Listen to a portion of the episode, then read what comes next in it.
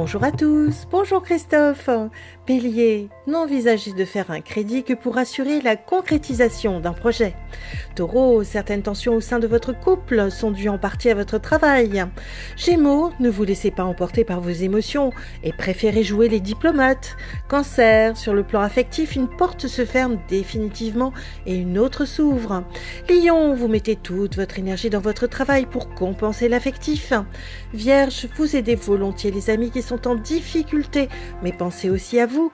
Balance, orientez-vous sur les jolies choses qui vous entourent et laissez la nostalgie de côté.